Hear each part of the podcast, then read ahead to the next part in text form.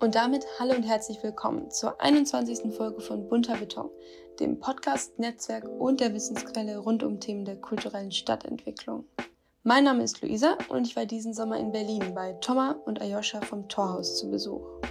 Die beiden sind seit Projektbeginn 2018 dabei und verbringen seitdem einen großen Teil ihrer Freizeit hier, im 55 Quadratmeter großen ehemaligen Pförtnerhäuschen des Tempelhofer Flughafens.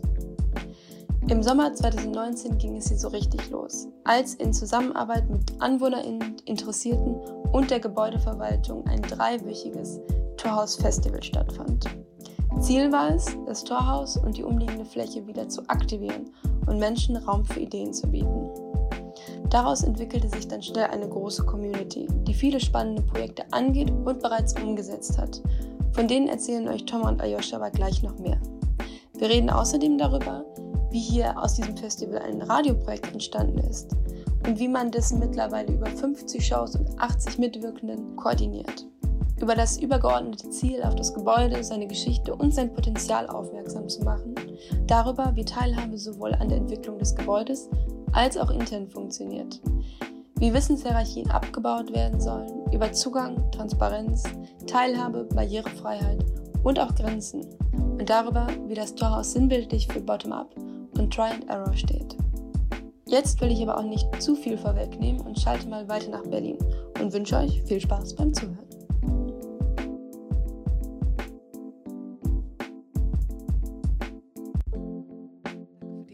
Einladung. Cool, dass wir diesen Podcast zusammen machen können. Ich bin Thomas und ähm, habe Produktdesign studiert und bin jetzt seit fast drei Jahren hier beim Torhaus dabei. Also seit 2018 haben wir, glaube ich, den Schlüssel gekriegt. Ne? Mhm. Also sind schon fast drei Jahre eigentlich. Ja, ich interessiere mich auf jeden Fall neben meinem Produktdesign-Studium auch für gemeinsames Stadtgestalten, sage ich jetzt mal einfach so. Ist ja auch eine Art von Design. Ja, und ich bin Ayosha und ich habe auch Produktdesign studiert und bin auch seit Anfang an dabei. Ja. Was machst du so in deiner Freizeit? Ich, ja, ich, hab, also ich bin viel hier auch beschäftigt und habe mich jetzt auch selbstständig gemacht und mache da so ein paar Jobs und ähm, eigentlich bin ich gefühlt in meiner Freizeit sehr oft hier, oder? Ja. Ja. Das spricht für den Ort. Das spricht für den Ort. Genau so einen Ort wollte man ja auch machen. Ja. Wo man auch Bock hat, rumzuhängen und zu sein, ne? Wo man mal vorbeifahren kann, ohne Zwang und einfach da sein kann. Okay. Wo wir jetzt schon beim Ort sind, also wir sitzen jetzt in, in welchem Raum? Was macht ihr hier normalerweise? Also der Raum, wo wir jetzt gerade drin sitzen, ist quasi das Winterradio. Also im Winter findet hier immer das Radio statt.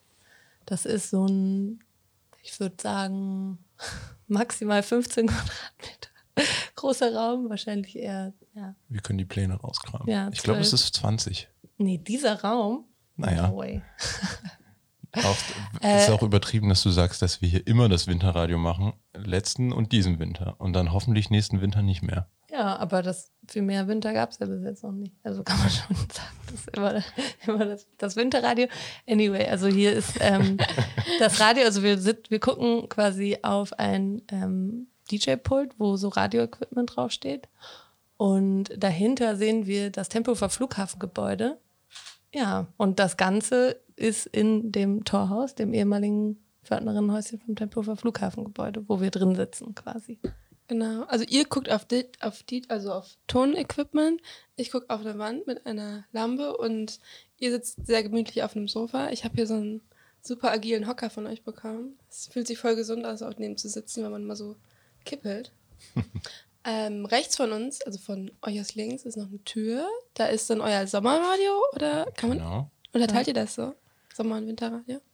Ja, ich weiß nicht. Diesen Sommer bleiben wir vielleicht einfach hier. Mal gucken. Okay, da ist, es ist alles im Flow. okay, da ist auch Radio und dann quasi äh, auf der anderen Seite von uns ist auch noch ein Raum, der ist ein bisschen größer, oder? Mhm. Genau, und da steht gerade viel Kram rum. Ja. Mhm. Was ist das? Aber der wird auch immer, also der wird genutzt zum Arbeiten. Vor Corona wurde er auch genutzt von vielen verschiedenen Gruppen zum Treffen und diskutieren oder ja, und jetzt zum Coworking manchmal. Wir haben da auch schon Fil Filmabende, Filmabende gemacht. Diskussionen. Okay, also auch im Flow. Auch im Flow. Alles genau. im Flow. Ja. Okay, und dann habt ihr noch eine kleine Küche, Mhm. die gerade kein Wasser hat, aber das ist ein Projekt. Ist ein, Die- Hört es sich so an. generell ist das alles ein großes Projekt mit den Räumen, wenn du das jetzt schon so ansprichst, weil ähm, wir hoffentlich Ende des Jahres sanieren. Also wir haben europäische Fördermittel bekommen und Geld von der Stadt, Wupp, wupp. mhm, um dieses Häuschen umzubauen und denkmalgerecht energetisch zu sanieren. Und dann werden die Räume auf einmal noch ganz anders. Also wir nehmen wirklich hier die Wände raus und es kommt eine Dämmung rein und ein Ofen und eine richtige Küche und eine Toilette, auch nicht schlecht. Genau, und dann bleibt das Radio auch da, wo immer das Sommerradio ist, weil wir dann hoffentlich auch eine Heizung haben im Winter und man dann nicht komplett erfriert. Okay, cool. Ja, äh, falls sich die ZuhörerInnen die Vorherbilder quasi jetzt angucken wollen, könnt ihr gerne entweder bei euch wahrscheinlich auf der Website vorbeigucken Mhm. oder bei uns. Ähm, da fangen wir gleich noch ein paar Eindrücke ein von dem, wie wir hier so sitzen. Wir haben jetzt aber schon sehr weit vorgegriffen. Also das sind jetzt schon Zukunftspläne. Aber können wir noch mal so zu 2018 zurück-switchen? Also ihr habt einen Schlüssel bekommen. Warum? Wieso? Habt ihr euch dafür beworben? Wird es angefangen? Wie seid ihr hingekommen? Ja, also wie schon gesagt, sind wir hier am, am also die Adresse vom Torhaus ist das Col äh, Columbia Damm 10. Also wir sind hier direkt am Tempelhofer Flughafengebäude, also wirklich beim Eingang, also oder sag ich mal ehemaligen Mitarbeiterinnen-Eingang oder so vom Tempelhofer Flughafengebäude. Also nicht da, wo die Fluggäste reingekommen sind, sondern eher da, wo vielleicht so Lieferungen angekommen sind. Und das ist so ein ehemaliges Pförtnerinnenhäuschen. Und vor zwei Jahren, also jetzt ja schon vor drei Jahren, 2018, hat äh, Mona, die hier jetzt gerade nicht mit uns sitzt, ein Shoutout. Shoutout an Mona, genau, auf jeden Fall. Die hat äh, ein ähm, Praktikum gemacht bei einer Initiative, die sich auch schon seit drei Jahren hier an dem, an dem Gelände für ja, eine ähm, nachhaltige und partizipative Entwicklung eingesetzt hat, dieses riesigen 300.000 Quadratmeter großen Flughafengebäudes. Und die heißen THF Vision. Und die, die hatten dann vom, von der Gebäudeverwaltung dieses kleine Häuschen hier angeboten bekommen, weil die auch nach einem Raum gesucht hatten. Und die waren dann aber so, hey, aber das ist irgendwie so ein bisschen zu klein und wir wollen uns auch eher so ein bisschen auf die, vielleicht die Vision von dem Gebäude konzentrieren und nicht so jetzt so ein Haus bespielen. Und da hat Mona dann halt gesagt und Ayosha auch, ich glaube, du warst auch in einigen Meetings dabei. Ja, genau in dem Meeting war ich auch dabei. Ja.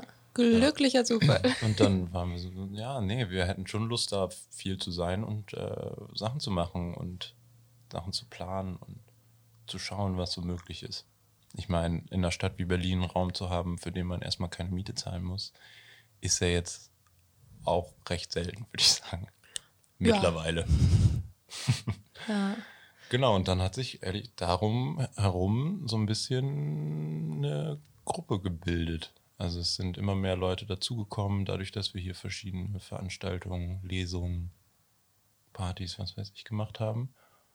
Und dann gab es 2019 das Torhaus-Festival. ja.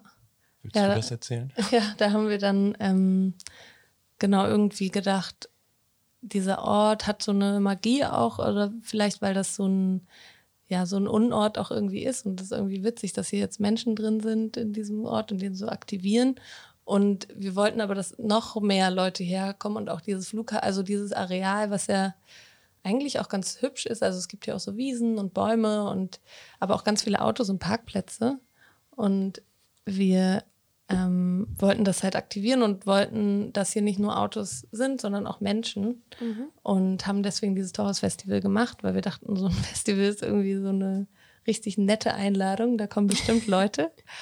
Und haben dann tatsächlich irgendwie so über drei Monate hinweg uns immer hier getroffen, mittwochs, abends mit halt Leuten so aus der Nachbarschaft, die irgendwie aus diesem Kontext Wind von der Sache bekommen hatten, die irgendwie Bock hatten mitzuorganisieren und haben dann halt so ein Festival organisiert, was dann im Juni drei, Wochen hier im Torhaus, aber auch auf den Wiesen, die wir hier sehen, wenn wir so nach draußen schauen, stattgefunden hat.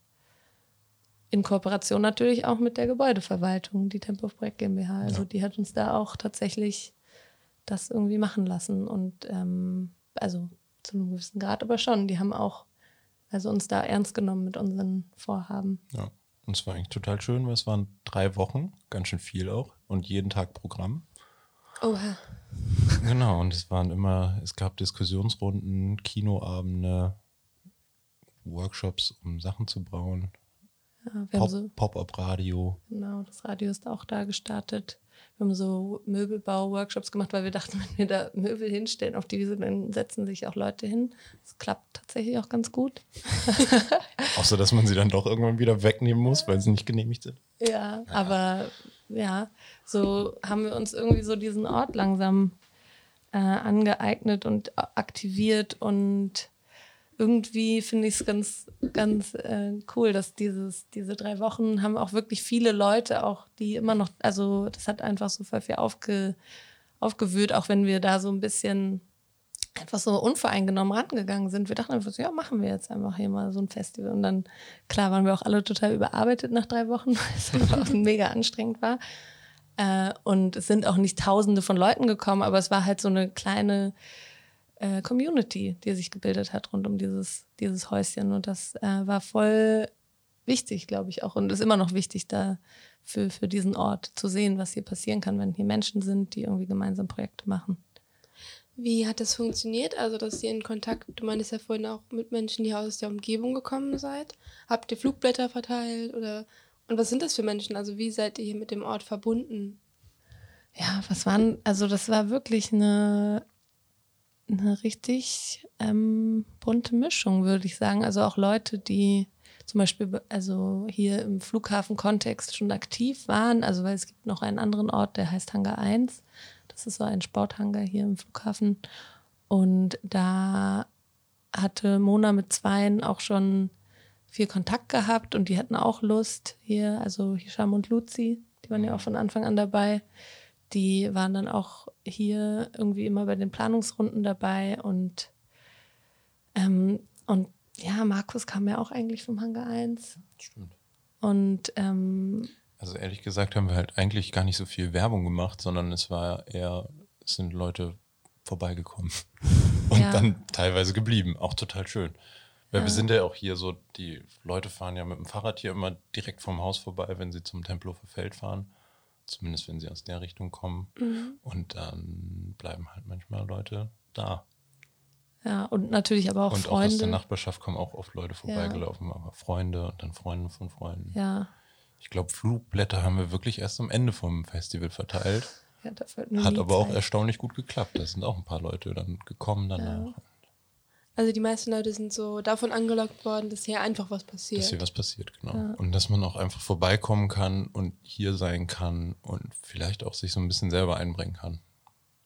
Wie Also- viele Menschen seid ihr dann? Also, wie hat sich das so entwickelt von Anfang an bis jetzt?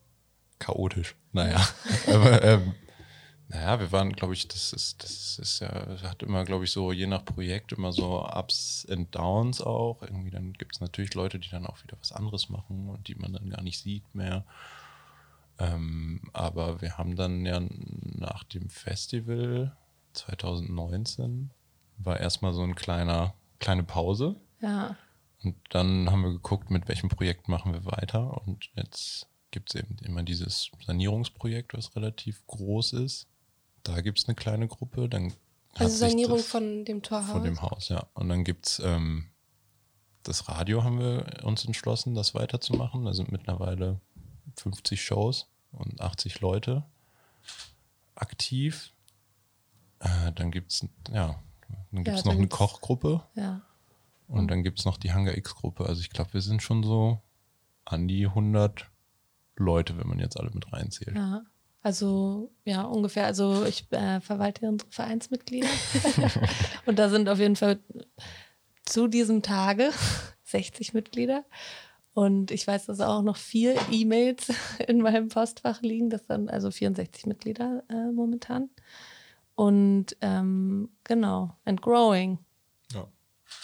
Also sind nicht alle aus den Arbeitsgruppen Mitglieder. Nee, sind nicht alle Mitglieder. Und sind halt zum Beispiel viele vom Festival noch mit, also sind Mitglied, die jetzt aber gerade nicht mehr aktiv sind. Also das ist schon auch eher so ein Support-Ding. Also glaube ich, also das ist auch unsere Support-Structure hier, dieses ähm, dieser Verein und diese Mhm. Vereinsmitglieder und diese Beiträge, das halt weiter zu erhalten und auch immer ein Stückchen weiter vielleicht zu professionalisieren, in Anführungszeichen, und auch zu öffnen.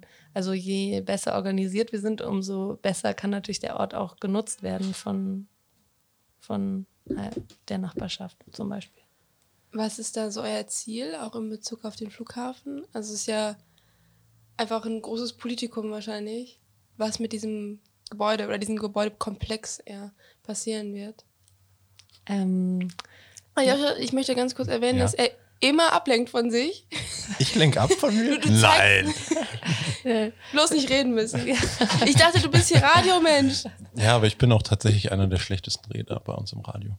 nee, das stimmt nicht, Ayosha. Bei meiner letzten Show warst du Gast. Ich zieh mich da und einfach danach raus. hast du richtig viel Komplimente gekriegt. Bitte. Für deine arschcoolen Kommentare. Ähm, nee, aber wir haben, also es gibt vielleicht manche Themen, wo ich Ayosha angucke und sage, da sagst du was zu. Und jetzt Okay. vielleicht bei diesem Thema. Ähm, was ist ja die große, das große Ziel ist, glaube ich, dass äh, auf dieses Gebäude an sich aufmerksam gemacht wird, weil ganz Berlin spricht halt über das Tempo verfällt. Das ist ja so ein totales Politikum sowieso schon oder das ist so ein Freiraum, der irgendwie geschaffen wurde und geschützt wird. Und nicht so viele Menschen sprechen über das Gebäude, weil das so ein bisschen sich im Hintergrund, obwohl es so riesig ist, sich so ein bisschen im Hintergrund hält und wir halt sagen, hey, hier ist so, so viel Platz. Und jetzt sprechen schon wieder irgendwelche PolitikerInnen darüber, das Feld zu bebauen. Aber lass doch erstmal drüber sprechen, was im Flughafengebäude irgendwie noch alles entstehen kann. Also vielleicht kann da ja auch eine Bibliothek rein. Vielleicht, also können da auch irgendwie äh, experimentelle Formen von ähm, Wohnen und Arbeiten entstehen. Also man muss sich halt auch diesem Gebäude irgendwie widmen. Aber es ist halt ein kompliziertes Gebäude, weil es denkmalgeschützt ist, weil es diese Nazi-Geschichte hat. Also es wurde ja zwischen 36 und 42 ja unter Adolf Hitler äh, gebaut. Also es ist ein wirklich äh, von Zwangsarbeiterinnen sogar auch errichtet. Also es ist ein, hat eine dunkle Geschichte, aber genau der Geschichte kann man sich ja auch stellen, indem man irgendwie sagt, hier passieren jetzt andere Sachen. Also hier, dieser Ort wird von Menschen irgendwie genutzt. Und ja, momentan gibt es halt so Pläne, dann, also da, da ändert sich je nachdem, wer da politisch gerade mitredet, auch immer wieder so die, die, Vision. Aber es hieß auch mal zum Beispiel, dass die Polizei da größtenteils einziehen soll, was ja, finde ich, ein total schreckliches ähm, Signal wäre in Bezug auf diese Geschichte. Oder dann hieß es, die Verwaltung soll da einziehen, was irgendwie auch in Bezug auf die Geschichte ein komisches, einen komischen Nachgeschmack, finde ich, so hat. Und äh, wir sagen halt, hier sollen irgendwie, hier soll auch Ort sein für Experiment und Ort sein für, für Kunst und Kultur natürlich und irgendwie für so eine Lebendigkeit auch. Gemeinwohlorientiert. Und ja. Und also- vielleicht auch ein bisschen manchmal kleinteiliger geplant. Weil dieses ganze Gebäude regt natürlich irgendwie zu so einem Masterplan immer an. Aber irgendwie ist es Mas ja, Masterpläne sind eigentlich immer nicht so das, was mich Ja. anspricht. So. Ja, und auch nicht so sensibel vielleicht dem Ort gegenüber, weil man auch vielleicht erstmal lernen muss, was geht hier überhaupt. Weil du fühlst dich ja auch, auch allein wegen der Architektur extrem klein und unbedeutend, wenn du da durchläufst. Und man muss sich halt gucken, okay, ja, wie können wir das aus, aufbrechen? Was für, äh, was für Maßnahmen können wir irgendwie ergreifen, dass es sich, dass es irgendwie auch ein, ja, ein Ort ist, an dem man überhaupt Zeit verbringen möchte. Und da sind, haben wir natürlich hier mit dem Torhaus so eine kleine, kleine Insel, die so ein bisschen vor dem Gebäude schwimmt. Ne? Und hier können wir total gut, also weil das auch so greifbar ist, es sind, sind nur 55 Quadratmeter, hier können wir total gut diese Atmosphäre schaffen. Hier haben wir diese tolle Wiese. Wir haben immer nur das Panorama vom Gebäude hinten so. Aber ansonsten kann man hier voll gut so dieses Gefühl entstehen lassen, okay, wenn hier Menschen sind, wenn hier irgendwie Aktionen gemacht werden, Community-Dinners auf dieser Wiese stattfinden, dann kann das auch ein Ort sein, der auf jeden Fall zum Verweilen einlädt. Ja, aber wenn man dann halt hier durch die Gänge mal so läuft, dann denkt man schon, schon schattige Innenhöfe und richtig. Schon ein shady Weg zur Toilette. Schon ein shady Weg zur Toilette, auf jeden Fall auch. Also da muss noch einiges passieren, dass das ähm, irgendwie so ein bisschen ja, nahbarer wird vielleicht. Also ihr startet quasi hier so im ganz kleinen, im Verhältnis zumindest, äh, eine neue Narrative für das große Gebäude. Also quasi neue, neuer Gedankengang, neue Geschichte, neues Wahrnehmen. Ja, und also ja, genau, aber natürlich auch auseinandersetzen vielleicht mit der Geschichte. Also das ist auch, finde ich, was auch oft vergessen wird, ist, dass man auch ja drüber sprechen kann, was passiert ist und sich damit auseinandersetzen kann. Und zum Beispiel gibt es ja auch die äh, Geflüchtetenunterkünfte, die hier für drei Jahre drin waren. Das ist natürlich auch voll der krasse, das hat voll den krassen Fußabdruck hinterlassen. Also auch in den Köpfen der Menschen, die hier gewohnt haben und auch in dem, also ja, und dann wird das immer dann so einfach so nicht mehr so irgendwie nie mehr wieder so erwähnt. Das finde ich irgendwie so ein bisschen komisch. Aber es gibt einen ganz tollen Dokumentarfilm über diese, diese Zeit. Hm. Zentralflug, Zentralflughafen THF heißt der. Der ist ähm, wirklich gut, finde ich. Also ist da kriegt man so ein Bild. Ich glaube nicht, dass der bei YouTube ist. Wir schreiben auf jeden Fall den Titel in die Podcast-Beschreibung. So. so, worüber möchtest du denn reden? jetzt jetzt an diesem sehr schweren gemacht. Thema. Ja. Wie ging das denn dann also, weiter mit dem Radio? Na, genau. Oder ich, das, ja. Sehr schöne Überleitung. Wow. Absolut, vom Nationalsozialismus zum Radio. ja. Die haben auch Connections, also, die beiden Themen. Total. Ja, absolut. Ich glaube, also letztens hat mir auch jemand erzählt, dass die Alliierten hier auch eine Radiostation hatten. Ah ja. Und dass das. Ah ja. Maria. Nee, das hat mir jemand anderes erzählt. Das ist jetzt super spannend, wenn wir über andere Leute reden. Ja. ja naja, das. nee, vielleicht ist das Radio einfach generell ein ganz guter ähm, ein Beispiel, wie Dinge hier passieren können im Torhaus. Weil das so ein, das ist auch so ein, das ist ein ganz guter Rahmen auf jeden Fall. Weil wir haben eben dieses Radio angefangen, so selbst und haben immer Freunde eingeladen, die Musik gemacht haben, haben aber auch Interviews geführt mit anderen stadtpolitischen Initiativen, was erstmal super war natürlich für uns, weil wir dann die ganzen anderen Initiativen kennengelernt haben und auch schöne Interviews haben mittlerweile. Und ähm, genau, und dann kamen immer mehr Leute zusammen, die total Interesse daran hatten, sich da auch einzubringen und eigentlich auch sowas zu machen. Und dann haben wir angefangen, immer so Slots rauszugeben. Also haben gesagt, ja, wenn ihr Radio machen wollt, könnt ihr das an den und den Tagen für zwei Stunden. Müsst euch aber auch sonst in der Organisation einbringen. Und mittlerweile sind wir halt, wie gesagt, irgendwie 70, 80 Leute, wovon sich einige mehr, andere weniger einbringen. Aber alle machen ihre Shows immer regelmäßig.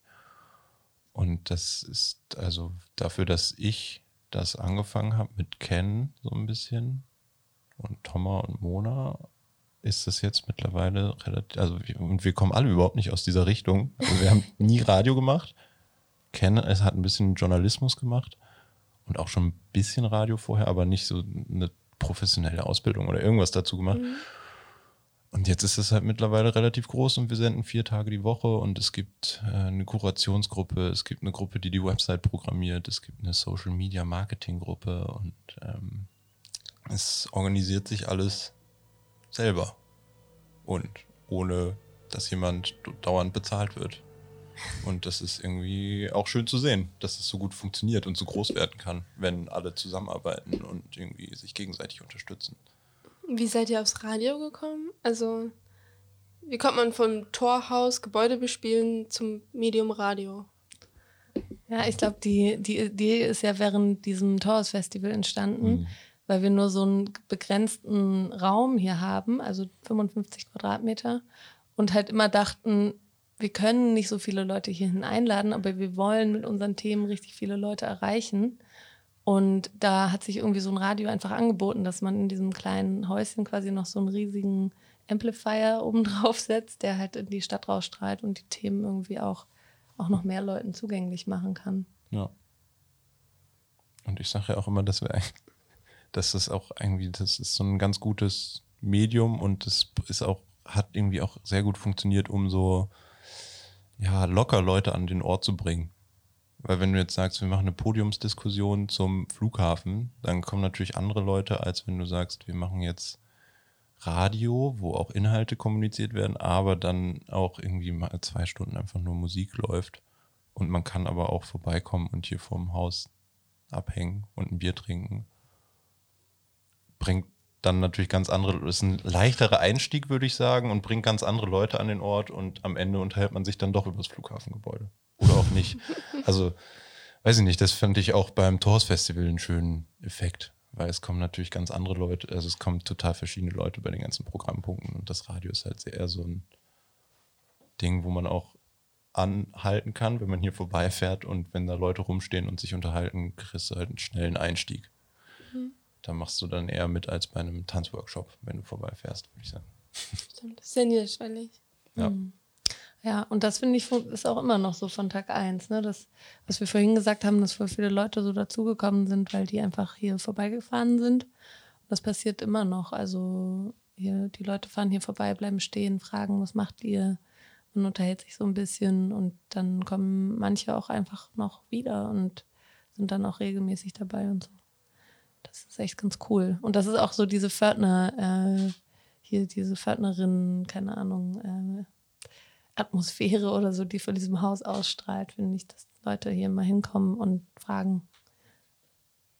Es ist auch so ein bisschen komisch, darüber zu reden, jetzt finde ich, weil wir ja jetzt doch schon mehr als ein Jahr Corona haben und das hat mhm. auch schon, es hat schon auch Schwierigkeiten mit sich gebracht, in dem, wie wir das eigentlich alles angegangen sind und warum man eigentlich hier sein wollte. Ja, stimmt. Also Und eigentlich jetzt lang nicht. Ja, wobei das Radio ja sehr gewachsen das ist. Das Radio ist gewachsen durch Corona, aber die ist ja auch sehr Corona-konform alles. Passt super bei Corona. Man kann immer streamen. Die Polizei kam selbst im Lockdown mal vorbei und hat gefragt, was wir hier machen. Und wir meinten, wir machen Radiostream und dann sind die einfach wieder abgehauen. War super. ähm, aber ähm, ja, wenn man sich dann doch nur so bei Zoom sieht und nicht mehr dieses Zusammensein entspannte hat, dann fühlt sich das alles irgendwann dann doch sehr wie Arbeit an, was es vorher nicht getan hat. Ja.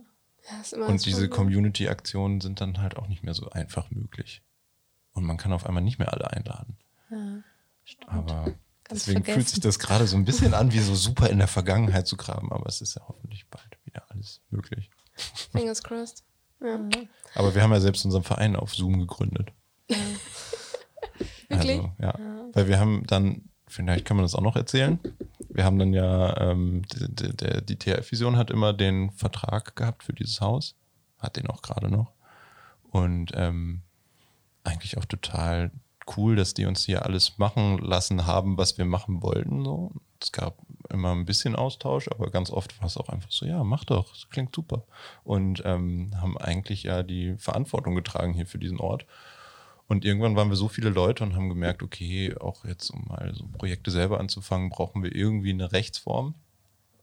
Und dann haben wir während Corona, dem ersten Lockdown, den Tor aus Berlin e.V. gegründet, mhm. mit dem wir jetzt auch die Sanierung machen und äh, haben jetzt auch dann ab 1.7. den Vertrag fürs Haus auf unseren Verein. Oh, spannend. Mhm. Ist ja nicht mehr bald, also nicht mehr lange hin. Ist nicht mehr so lange hin, genau. Mhm. Und dann haben wir einen 10-Jahres-Vertrag Commitment. Ja. Und dann können wir mal gucken, wie das die nächsten zehn Jahre läuft hier. Ja. Krass. Aber ganz kurz nochmal, wie organisiert ihr euch denn, wenn ihr so viele Menschen seid? Also vor allem das so ähm, immer so kleinteilig irgendwie aufgeordnet ist. Dann gibt es natürlich Torhaus und dann geht es runter bis hin zu Radio-Marketing-Gruppe. Also wie mhm. funktioniert so eure Orga? Ja, Im Torhaus haben wir ja mittlerweile jetzt einen Vorstand, der so, sich so trifft und so die bürokratischen Sachen organisiert ein bisschen. Ähm, früher haben wir uns ganz, haben wir uns, glaube ich, alle zwei Wochen wirklich hier getroffen immer und geredet und Sachen geplant. Das ist so ein bisschen als Torhaus komplett so ein bisschen abgerissen während Corona. Und dann gibt es eben äh, immer die ganzen kleinen Gruppen, die sich treffen. Im Radio zum Beispiel haben wir das ziemlich krass durchgezogen, weil es halt auch weiterlaufen konnte. Ähm, und haben uns einmal im Monat treffen wir uns komplett als Gruppe. Kommen natürlich auch nicht immer alle. Und dann gibt es die ganzen Untergruppen, die sich auch treffen einmal im Monat und die dann berichten in diesem monatlichen Treffen. Und ja. Ja, und, und, die, ja, ich glaube, die anderen, ähm, also so dieses sich also das finde ich, sollten wir jetzt auf jeden Fall, vor allem wenn wir einen Zehnjahresvertrag jetzt bekommen, mal angehen. Also wie können wir die Gesamtvereinsstruktur oder diese Fäden, diese Gruppen vielleicht auch ab und zu mal wieder zusammenfügen. Ähm, aber ansonsten mag ich eigentlich auch dieses, ich weiß nicht, dezentrale oder dieses, dass man in so kleinen Gruppen an halt Projekten arbeitet ähm, und dann trotzdem aber Teil eines großen Ganzen ist. Ich glaube, das einzige Problem ist, dass zum Beispiel teilweise Leute vom Radio überhaupt nicht wissen, was über sonst noch so im Torhaus geht oder was in den anderen Gruppen geht und so, dass es halt noch nicht so hundertprozentig klar kommuniziert.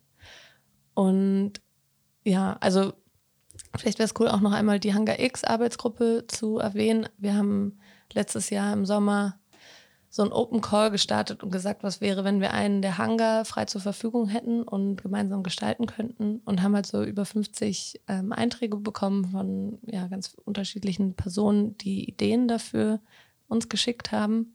Und wir haben dann diese Leute eingeladen und so in drei Workshops, auch wovon auch ähm, einer richtig da in einem Hangar stattgefunden hat, halt so noch mehr weiter drüber nachzudenken.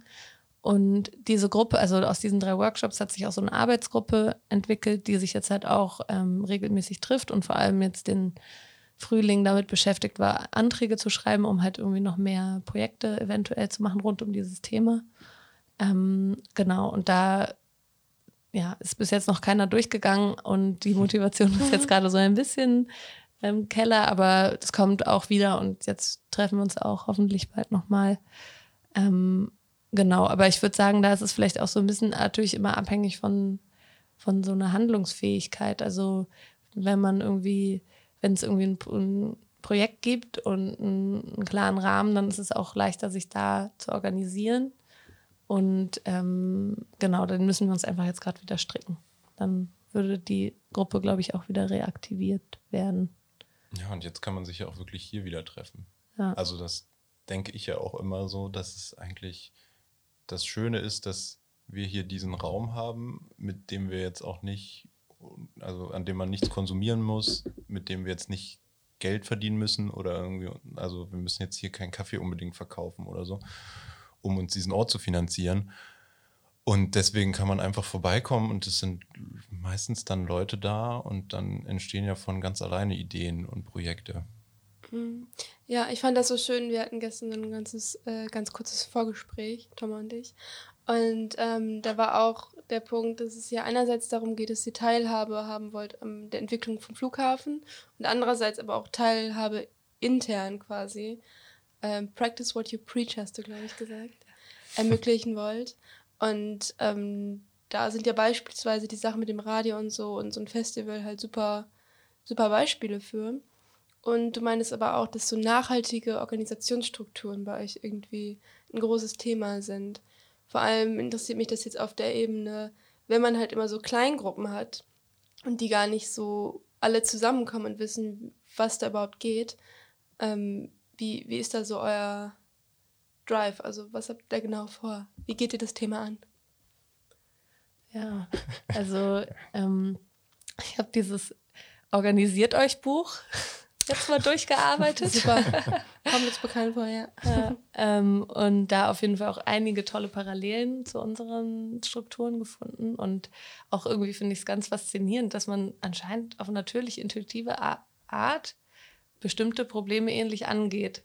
Das mhm. finde ich ganz faszinierend an diesem Buch und äh, glaube, dass wir auch, auch genau auch dazu in der Lage sind, uns Strukturen auszudenken, die irgendwie auch noch Spaß machen, wo man trotzdem irgendwie dabei sein will und was nicht so auf Pflichten oder so aufgebaut ist, sondern eher auf so einem freiwilligen sich einbringen. Das finde ich ist irgendwie, für mich ist das extrem wichtig, weil ich, wenn ich irgendwas muss, dann finde ich, habe ich gar keinen Spaß mehr daran. Und das würde ich gerne auch generell dem Verein und allen anderen Leuten irgendwie so ermöglichen. Ja. ja. Und wie denkt ihr in dem Kontext das Thema, also Nachhaltigkeit, das hattest du ja auch gesagt. Also was bedeutet das, wenn es um Strukturen geht für euch? Naja, dass die jetzt auch die nächsten zehn Jahre halten. Also keine Ahnung, das ist auch gerade alles so ein bisschen noch im Aufbau und bisher habe ich das Gefühl, sind wir ganz gut durchgekommen mit vielen Entscheidungen, weil es gar nicht so viele super, also irgendwie waren immer alle auf einer Page, aber das wird ja auch mal nicht passieren. Wir hatten jetzt zum Beispiel im Radio ein, eine Sache, wo es halt schon viel Diskussion gab und dann war halt so die Frage, okay, wie gehen wir jetzt damit um? Machen wir eine demokratische Entscheidung? Sagen wir, wenn einer sein komplettes Veto einlegt, dann machen wir das alle nicht oder ja. Jetzt musst du das, glaube ich, ein bisschen uns auch noch ausführen. nicht. Worum, worum, Worum ging's? Ja. Ja, es ging darum, bei einem Festival mitzumachen, ähm, was auch bestimmte Sponsoren hat. Oder jetzt doch nicht mehr. Ähm, genau, und dann wo, ja, war halt die Frage, machen wir da mit? Weil dann steht unser Name zusammen mit denen da irgendwo auf einem Plakat. Ja, Und wie habt ihr euch entschieden? wir haben uns entschieden mitzumachen. also war auch ganz schön, dass dann teilweise Leute gesagt haben, so ja, also wir wollen da nicht mitmachen, aber dann, wir sind ja 70 Leute, dann machen wir halt einfach nicht mit und wollen euch nicht die Chance nehmen, da mitzumachen. Also der demokratische Weg wurde gewählt. Es wurde ausdiskutiert und dann wurde, glaube ich, sogar abgestimmt einmal, aber es war eigentlich schon durchdiskutiert. Ja, vielleicht auch wirklich äh, Weg, also so nach Widerständen fragen und Genau. wenn du halt die Leute fragst, die sagen, äh, wir finden es nicht so gut und wenn du die dann fragst, findet ihr es, wie doll findet ihr es nicht gut? Findet ihr es so schlimm, dass ihr sagt, wir sollten alle nicht mitmachen und dann kann man das vielleicht so langsam auflösen, ne? dass dann kommt sowas wie so, hey, nee, es ist irgendwie in Ordnung, wenn andere Leute aus dem Verein da mitmachen. Ja, ich glaube, solche, also auch im, in Bezug auf Nachhaltigkeit ist es halt wichtig, glaube ich, auch so Wissenshierarchien so abzubauen, also zu gucken, wie können wir wissen, wie das Torhaus funktioniert, irgendwie wie hier die, die, wer hier die AnsprechpartnerInnen sind oder was irgendwie die Do's and Don'ts, keine Ahnung, sind. Wie kann man das so möglichst transparent irgendwie machen und dass halt auch möglichst andere Leute vielleicht das auch übernehmen könnten oder dass man diese Arbeit dann auch weitergeben könnte. Also wir reden auch im Vorstand voll viel darüber, wie es wäre, wenn jetzt, eine, wenn jetzt andere Personen da drin wären, außer halt die, die jetzt auch schon, sind ja alle, die im Vorstand sind, sind auch schon lange dabei. Mhm. Also ähm, Wie und wäre es jetzt, wenn wir alle wegziehen aus Berlin? wie wäre es jetzt, wenn wir alle wegziehen aus Berlin? Also könnte das Projekt überhaupt noch überleben und wäre es nicht eigentlich das Ziel, solche Strukturen zu schaffen, dass es noch überleben würde? Also dass Ja. einfach andere Leute auch diese Aufgaben übernehmen könnten und auch Spaß dabei hätten. Also dass es alles mehr an einer Position hängt als an dem Individuum Mensch. Also dass es dann verschiedene Rollen gibt quasi, die sich jeder anziehen kann. Und dann ist es egal, wenn eine Person wegzieht, weil jemand anderes da halt quasi so reinschlüpfen kann. Ja, aber das ist natürlich eine Annahme, ne? Also es hängt ja schon auch immer oft an Menschen. Also nicht, dass wir jetzt die perfekten Menschen, aber es braucht natürlich schon eine Person auch, die irgendwie mit Herz dabei ist und das Projekt. Also ja, aber das ist vielleicht dann genau diese Rolle, ne? Eine Person, die auch wirklich mit Überzeugung und, und Herz irgendwie an dem Projekt ähm, teilnehmen möchte. Aber das ist, glaube ich, sowieso bei so selbstorganisierten Projekten eine Grundvoraussetzung. Wenn ich jetzt hier frisch anfangen würde, wie, wie würde ich denn dann jetzt verstehen, was genau hier so Do's und Downs sind? Ja, Du müsstest oft vorbeikommen.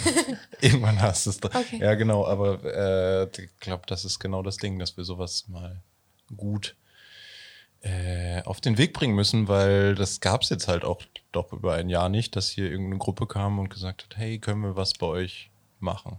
Das gab es nur im Radio und da hat sich das halt sehr krass so hinstrukturiert, dass es irgendwie, wir haben so ein zehnseitiges FAQ, was sich die Leute dann durchlesen müssen und dann gibt es Workshops. Einen kleinen Test. Und ja, stimmt, eigentlich sollte man noch so einen Test machen. Das wäre auch nicht schlecht. Wie beim Foodsharing. Ja. aber das FAQ ist echt total super. Also ich finde, das habt ihr gerade beim Radio, habt ihr da schon voll die gute Vorarbeit geleistet, um zu zeigen, wie es organisationstechnisch auch funktionieren, dezentral auch funktionieren kann. Ja. Allerdings, also oder was ich auch süß finde hier beim TORS, ich weiß nicht, ob es euch aufgefallen ist, aber Mona, wieder Shoutout, hat so ganz viele so kleine Nachrichten hier überall so hinterlassen. An den Wänden kleben immer überall so kleine Zettelchen, Was man machen soll. was man machen soll, wie das alles funktioniert. Also es ist schon so eine on, On-Spot-Bedienungsanleitungen sind überall ähm, hier. Navigationssystem so ein bisschen. Ja, so ein bisschen so ein Navigationssystem, aber das muss vielleicht noch, noch mal, ähm, keine Ahnung, digitalisiert werden mit QR-Codes. Ausgebaut. Beziehungsweise die Leute müssen bereit sein zu lesen. Ja. Weil manchmal ist es dann ja doch so, dass wenn man dann, weil wir wollen ja auch nicht immer hier sein und wir können auch nicht immer hier sein. Und dann wird man halt doch immer angerufen. Und manchmal nimmt es überhand und dann ist man so, Mann, warum mache ich das überhaupt? ja. Aber so zum Beispiel die unliebsamen Aufgaben, ne, die bleiben natürlich dann liegen. Also Flaschen wegbringen, meinst du? Flaschen wegbringen, Müll wegbringen, mal aufräumen, ähm, sowas. Wobei ja auch die Leute schon auch gut hinter sich immer aufräumen, aber trotzdem wird es dann immer unordentlich. Also es passiert einfach. Ja, da kommt wieder das Thema Verantwortungsbewusstsein irgendwie so ein bisschen rein. Wer fühlt sich inwieweit verantwortlich und so. Und äh, darüber hatten wir ja auch gestern gesprochen, wie das mit Hierarchien so ein bisschen einhergeht. Und ihr habt ja gerade schon erwähnt, dass ihr einen Vorstand habt und dass der ja auch Entscheidungen fällt. Und mhm. ähm, wie hierarchielos seid ihr denn trotz Vorstand? Oder hierarchievoll, wenn das ein Begriff ist?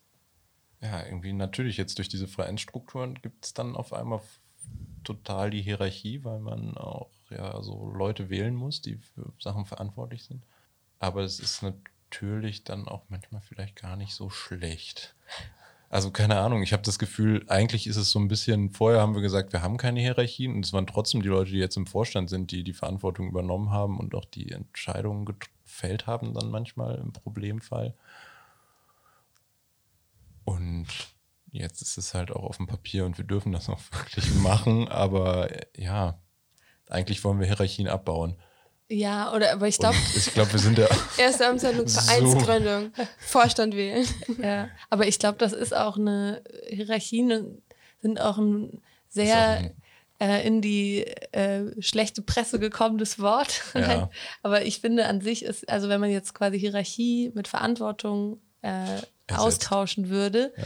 und sagen würde, es gibt halt manche Leute, die zu bei gewissen Projekten Verantwortung übernehmen und dementsprechend dann auch Entscheidungen treffen, ja. dann finde ich das eigentlich ganz, ähm, ja, ganz also sinnvoll auch. Und zum Beispiel. Ähm, und diese Entscheidung aber auch kommunizieren müssen. Und genau, die Entscheidung auch kommunizieren müssen. Und manche Entscheidungen dürfen natürlich nicht getroffen werden, ohne mit anderen Leuten Rücksprache zu halten. Mhm. Aber ich bin ja auch irgendwie Fan von dass die Leute, die wirklich im Thema auch drin sind und sich damit stark auseinandersetzen, auch Entscheidungen treffen dürfen, eher als Leute, die nicht so im Thema drin sind und vielleicht nicht daran gearbeitet haben, weil dann finde ich das einfach so ein bisschen ungerecht manchmal, wenn da eine Gruppe ist, die hat sich da total viele Gedanken gemacht, hat da super viel Zeit investiert und dann wird das im großen Plenum besprochen und dann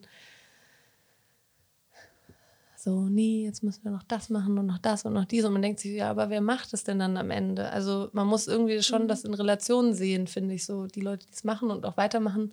Klar ist eine Kritik wichtig und auch ein Ausdiskutieren beim absoluten No-Go wichtig, aber man muss, glaube ich, differenzieren zwischen, was ist jetzt gerade wirklich eine wichtige Kritik und was ist einfach nur entstanden, weil wir hier im Plenum sitzen und alle nochmal was sagen wollten.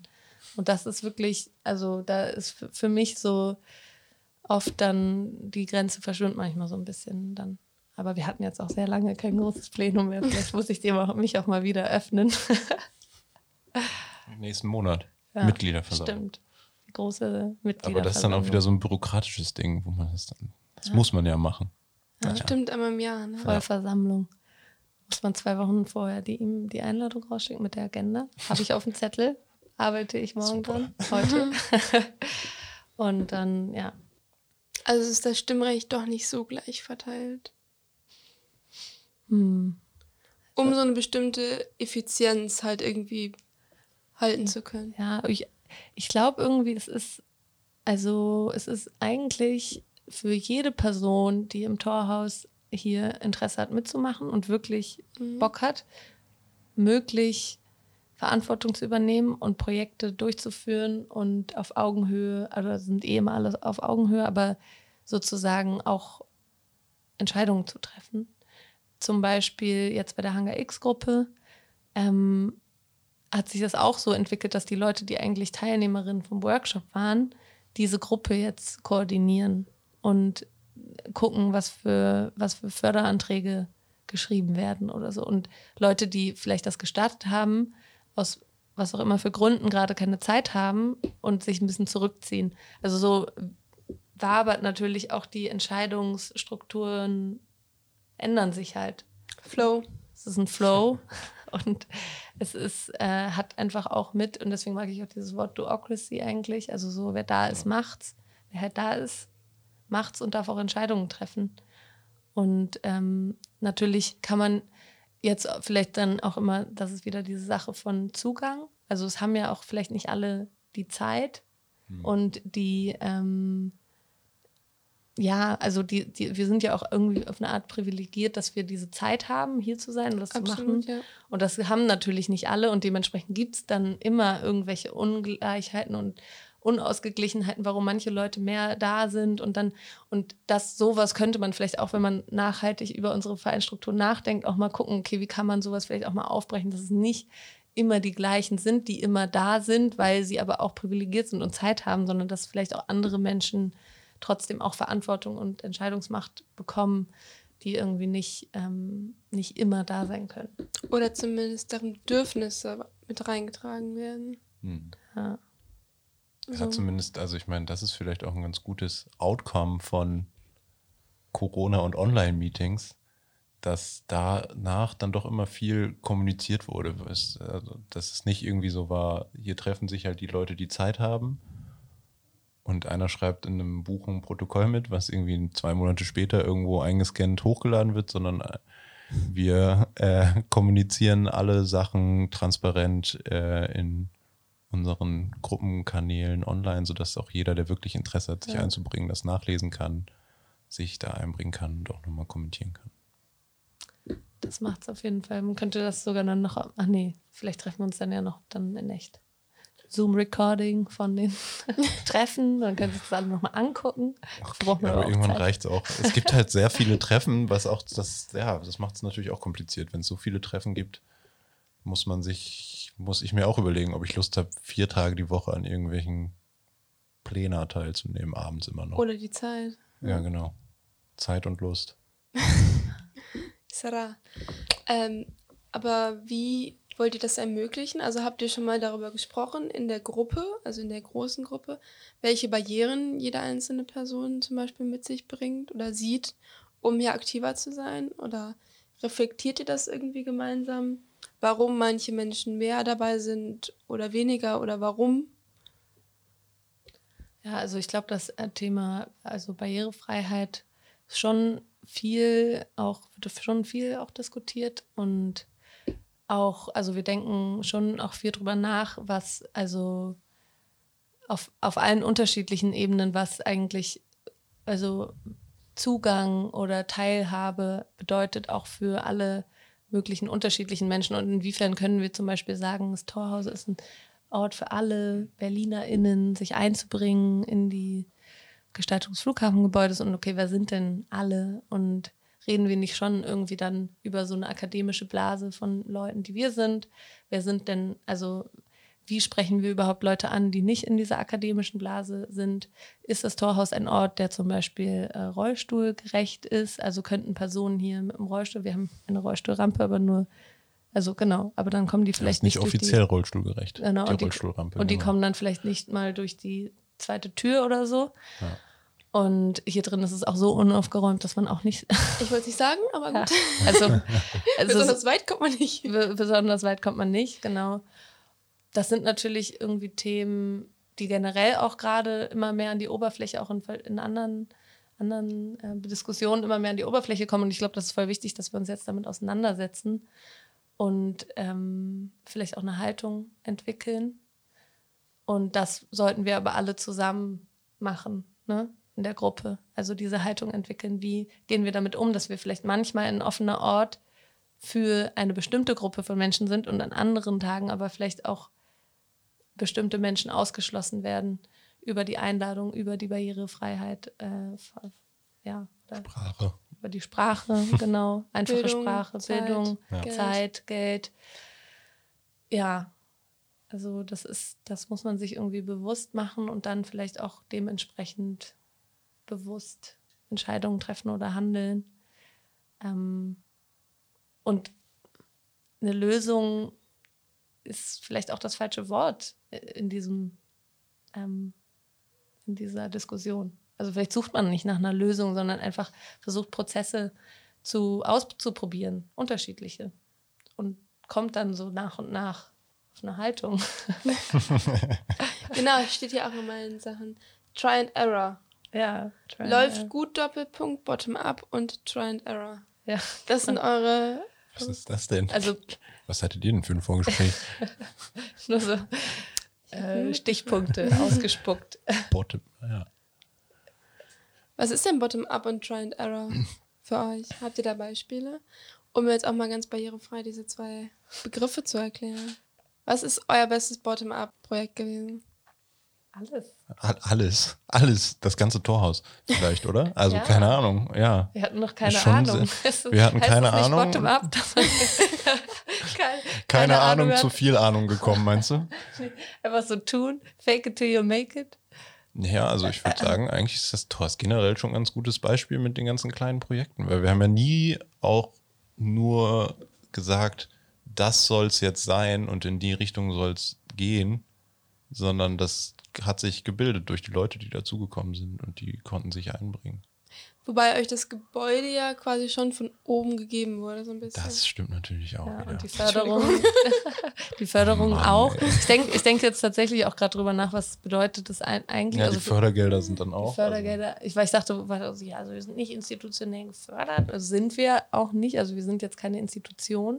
Also, nee, wir aber- haben Projektförderung. Aber wir hatten immer Projektförderung. Aber ich glaube, Bottom-up ist schon dieses, wir wurden nicht dazu aufgefordert, das hier zu machen, Ja. sondern wir haben uns organisiert, wir haben Probleme eigenständig identifiziert und aus unserer Sicht der Bürgerinnen Forderungen gestellt, warum wir denken, dass Stadtleben, das Flughafengebäude, generell irgendwie Communities sich verändern oder mehr gefördert werden sollten in diesem Kontext. Also das ist, glaube ich, schon dann bottom-up.